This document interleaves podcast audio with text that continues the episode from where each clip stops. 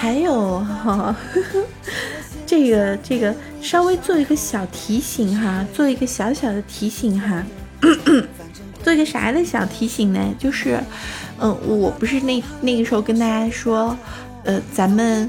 咱们生日之前，嗯，这个会有维稳行情嘛？也就是一边国国家队在 在在拼命的在在维稳，但但是又有好多的资金其实趁这个机会在调仓在卖哈。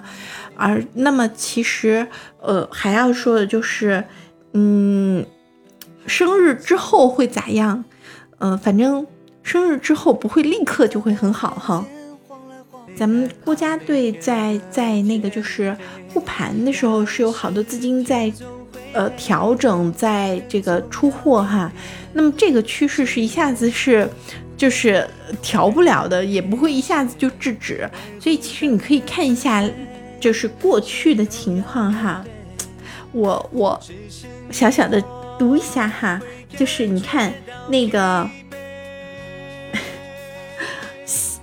这渔村当时是九七之后是连跌三天，嗯，然后同样的，那个那个那个赌城九九之后是 连跌六天，然后咱们奥运之后呢也是两天，差不多是两千股跌停，嗯，世博也是四天跌百分之六。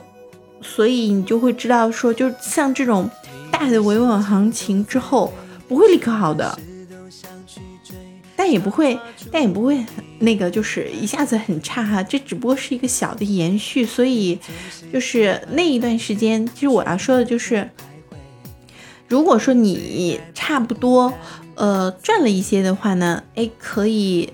嗯，就愿意愿意进行一些调整的人呢，可以稍微出来一下。其实这几天可以出来一下。如果说你这个时候仓位比较轻的呢，可以慢慢补一补。